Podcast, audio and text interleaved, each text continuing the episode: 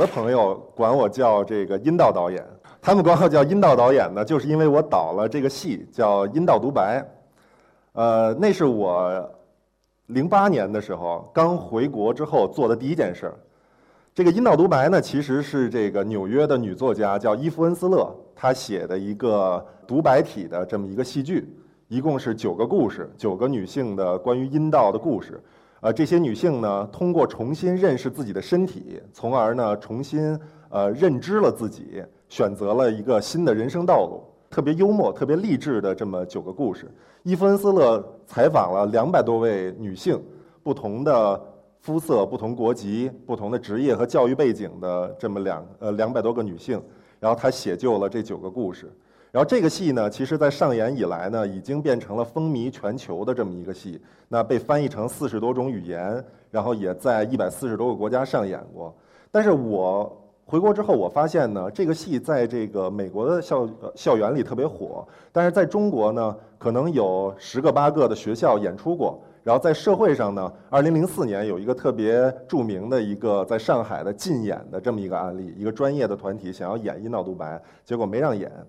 那这个我回来之后呢，我就想，哎，为什么这个戏不能演？为什么这个词不能说？当然，这个也是这个原来这个戏《阴道独白》，它把阴道这么具有刺激性的这么一个词放在题目里，呃，也是具有这种意思，有一种呃挑衅的、拨乱反正的这种色彩。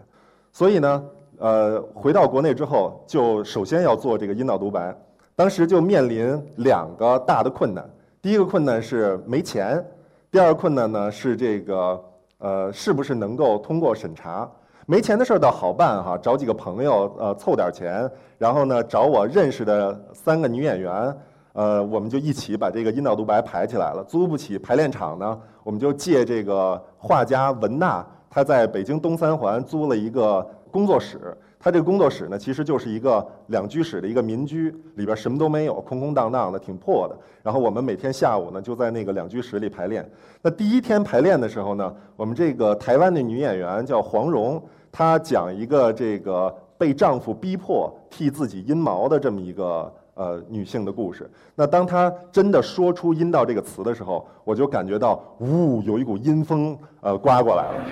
就是真的是能感觉到有一种冲击力，就是对我直接形成了一种刺激。然后呢，黄蓉排练走了之后呢，呃，肖薇来了。肖薇是一个我特别熟悉的演员，之前跟她合作过。但是这次呢，排练《阴道独白》的时候，我不知道为什么她在排练的时候啊，就是喜欢脸对着墙说话。那就是我们有一个这个房间嘛，那他就是脸对着墙，然后我坐在这个房间的门口，他也不对我说，我也不知道该说什么。哪有说这个演员排练的时候这个不对着导演？那两年之后呢，我们这个戏都演了很久了。肖薇有一次在和观众的这个交流里，他吐露了心声。他说一开始排练的时候啊，因为排练时间安排的都是一个人一个人面对导演进行排练，那这个三个女演员之间呢，呃，很少有同时出现的时候。那其实是排练了很多天之后，肖薇都没有见到另外两个女演员是谁。那他甚至就怀疑到底有没有阴道独白这么一件事儿，还是说这个王冲想在这个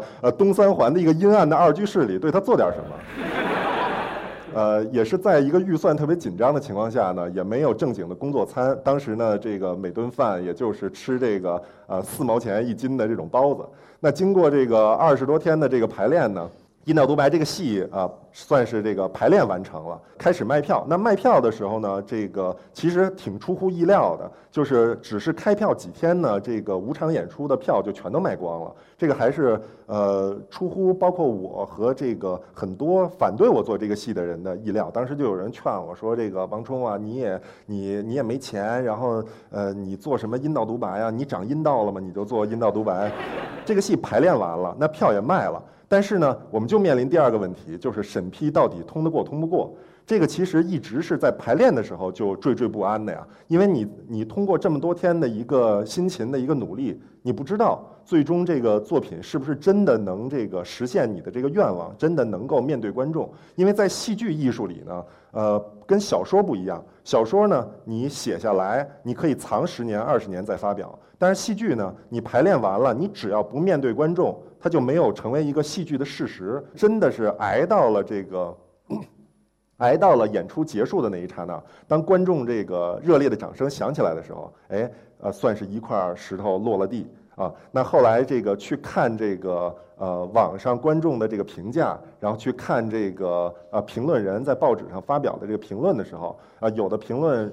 人在这个《北青报》上发表这个半个版的评论，说这是一个这个呃值得铭记的一个夜晚。然后后来这个报纸也给我们做了一个整版的一个专访，那个时候呢才觉得说，哦，这个戏呃好像是成了。那我们后来呢也去上海下河迷仓做这个。三场 V 日一演，把这个捐的，把这个呃观众的这个呃捐的钱呢，捐给这个北京的红枫的这个女性心理咨询中心。然后在上海演出的时候特别有意思，一个这个上海大叔操着操着这个上海口音跟我说，说这个你们这个阴道独白呀，我看懂了，这是一个励志片嘛。就是，其实是作为他来讲呢，虽然他没有女性的这种身体经验，但是呢，他确实看到了每一个故事里包含的都是一个人重新认识自我，通过认识自己的身体，然后呢，选择自己的新的人生或者新的性向、新的这个婚姻这些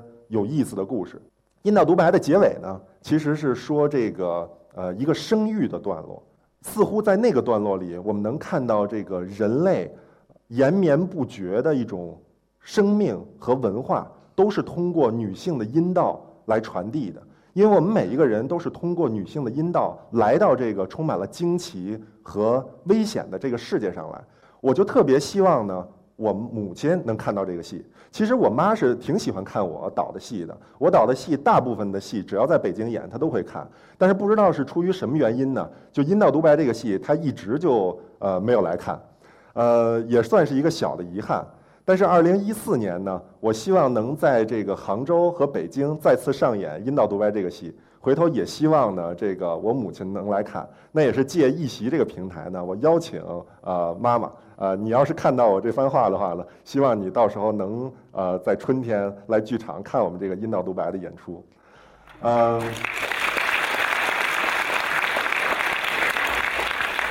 谢谢。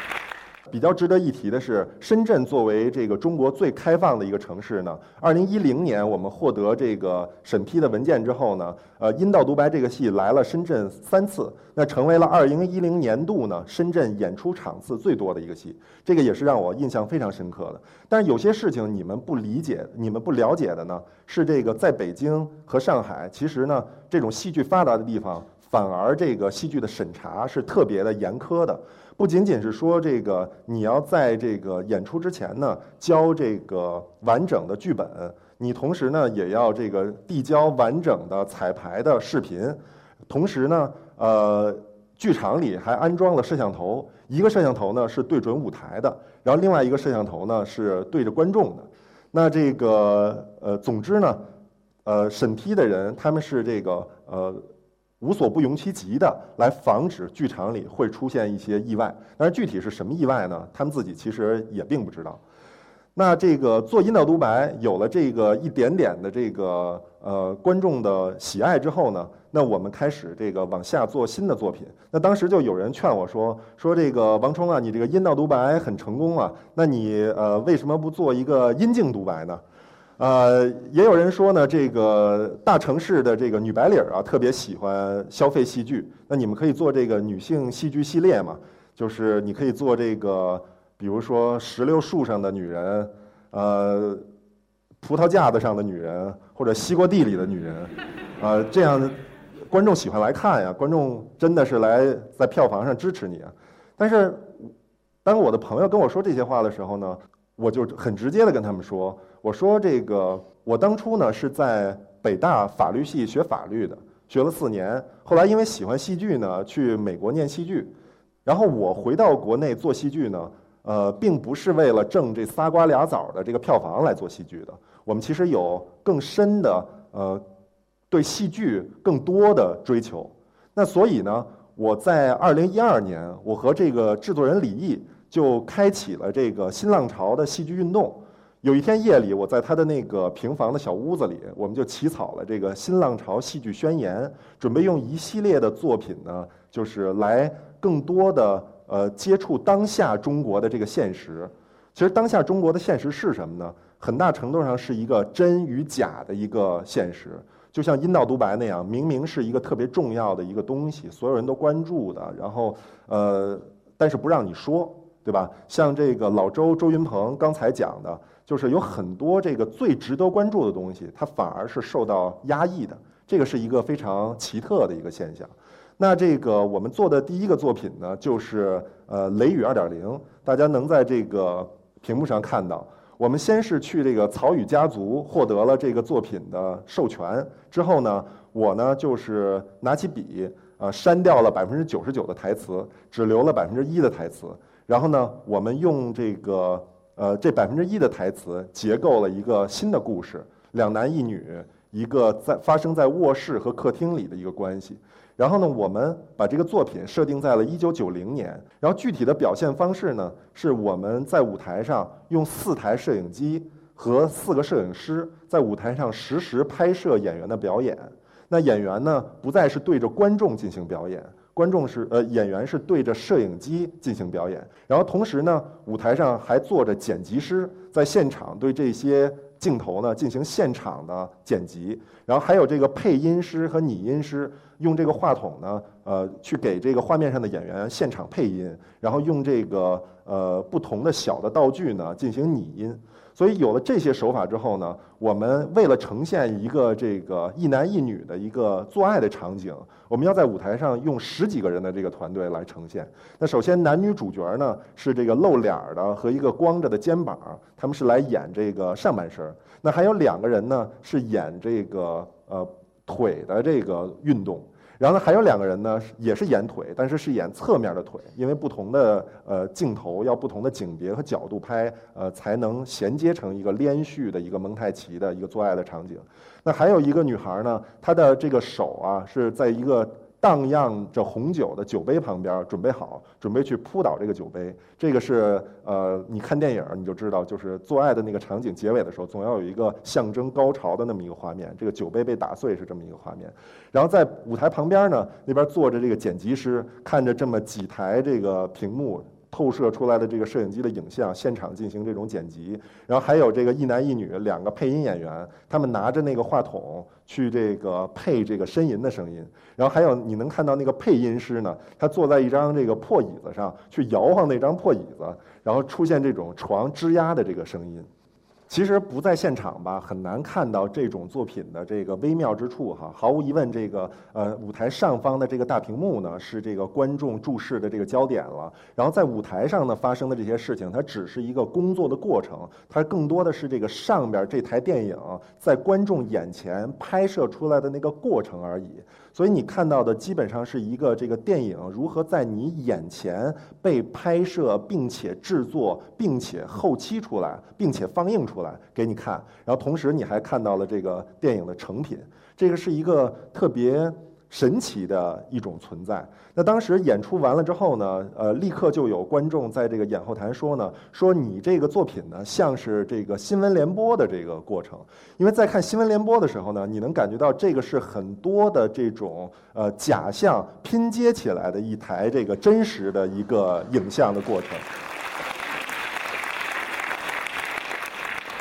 这个作品呢，更多的是把这些假象呢和这个把这个营造出来的这个电影的假象的成品和这个假象的伪饰的这个过程，全都原封不动的交给观众，让观众看。然后这个思考的过程其实是观众自己的。这个《雷雨二点零》这一系列作品的一个创作初衷呢，那就是我们当下的这个呃被媒体浸透的一个人的生活的现实。因为我读过一个这个。统计数据哈，他说呢，普通的一个白领每天只有二十分钟面对的是印刷品，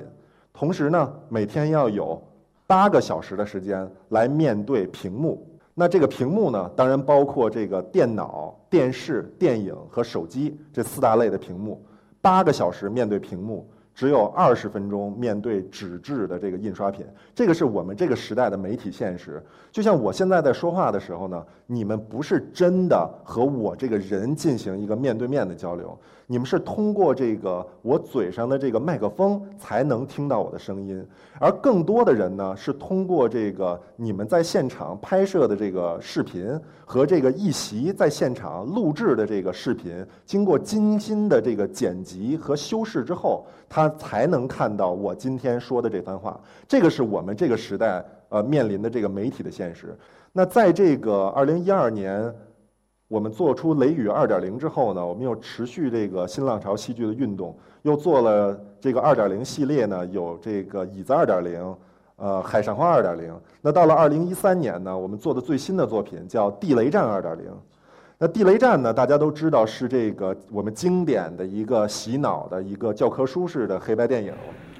那其实你分析这个地雷战和地道战这种老片子呀，他们都有一个共同的特点，就是他们都本质上是儿童片，就是他们和小兵张嘎其实是没什么区别的。日本人呢，就是这个呃。爱矬丑的一类人，然后呢，都是这个丑角的角色。在《地雷战》这个电影里呢，日本人的台词总共加到一块不到一百个字，都属于这种远方的被这个屏蔽的、被呃印象化定格的这种小丑的形象。而中国人呢，都是特别聪明，在这种鼓掌之间，像做游戏一样去这个呃杀日本人。这个是地雷战那个作品的世界观，所以你看到我们在这个做地雷战二点零这个作品的时候呢，我们用的是这个彩色的这个衣服和帽子，它有点像是这个军服，这个三条杠的这个帽子，但是呢，同时它又充满了游戏感。我们在舞台上铺的这个垫子呢，全都是这个幼儿园的这个呃教室里用的那种塑料的地垫子。我们用这个四十个喇叭，这回取代了以前惯用的那种。现场舞台上用摄影机拍摄的那种手法，我们在舞台上用四十个喇叭，这每一个喇叭呢都有一个这个功能，就是说这个有十秒钟的这个录音功能。呃，同时呢，喇叭还能放大这个人的声音，就像这个喇叭现在放大我的声音一样。依旧，我们是在探索这个呃媒体与人的关系，但同时我们也认识到，这个地雷和战争呢，其实绝对不是像地雷战那个黑白电影里讲述的那样充满了游戏感。其实杀戮和被杀呢，是一件极端残酷的事情。呃，首先，这个地雷战二点零开端的时候呢，我们并没有用这个中日战争的这个材料，我们用的是这个所谓的对越自卫反击弹的这个材料。那有八位烈士，他们的生卒年月和这个被地雷炸死的具体的方式，然后像墓碑上的呃碑文一样，被这个演员呢，呃，首先录在了这个。呃，喇叭里，然后，通过了这个能十秒钟回放的这个功能呢，在舞台上反复的回放这个呃烈士的这个呃墓碑的这个铭文。那这通过这种方式呢，其实希望传递给观众呢，说这个地雷或者战争呢。武器绝对不是一个呃可以儿戏的一个东西，它能杀日本人，但它其实地雷杀的最多的还是中国人，因为对越自卫反击战的那种惨烈呢，已经被我们这种充满了游戏感的这种影视文化和无数的当下依然在被制造出来的这种地雷战、地道战这种电视剧呢，被不停的在重复这种游戏感和战争的这种胜利的喜悦，然后丝毫没有这种杀戮的残酷，而在我们的舞台里呢。嗯，演员走到这个十秒钟中的十秒钟重复这个地雷的这个声音，走到这个地雷旁边呢，演员被炸死，然后十秒钟之后呢，呃，当地雷再一次爆响的时候呢，演员又被炸活，然后呢，再去想办法去排这个雷，然后在这个雷再一次响起来呢，演员又被炸死，然后过一会儿又被炸活。其实，在他炸死的那十秒钟的时间里呢，舞台上是一片的寂静，什么声音都没有。那种死亡的残酷，其实是在这个部分里传递给了观众。那在这个《地雷战二点零》这个作品里呢，我们并没有用这个呃传统的中国戏剧的那种编剧的方式来编排这个对话，我们用了《地雷战》呃电影里原来的台词，我们还用了顾城写的性爱的小说。我们还用了这个姜蓉的《狼图腾》里对这个人和狼的关系的描写，我们还用了这个荣格写的这个论文，呃，原型和这个集体无意识，我们还用了尼采的这个论文《查拉特拉图斯如是说》，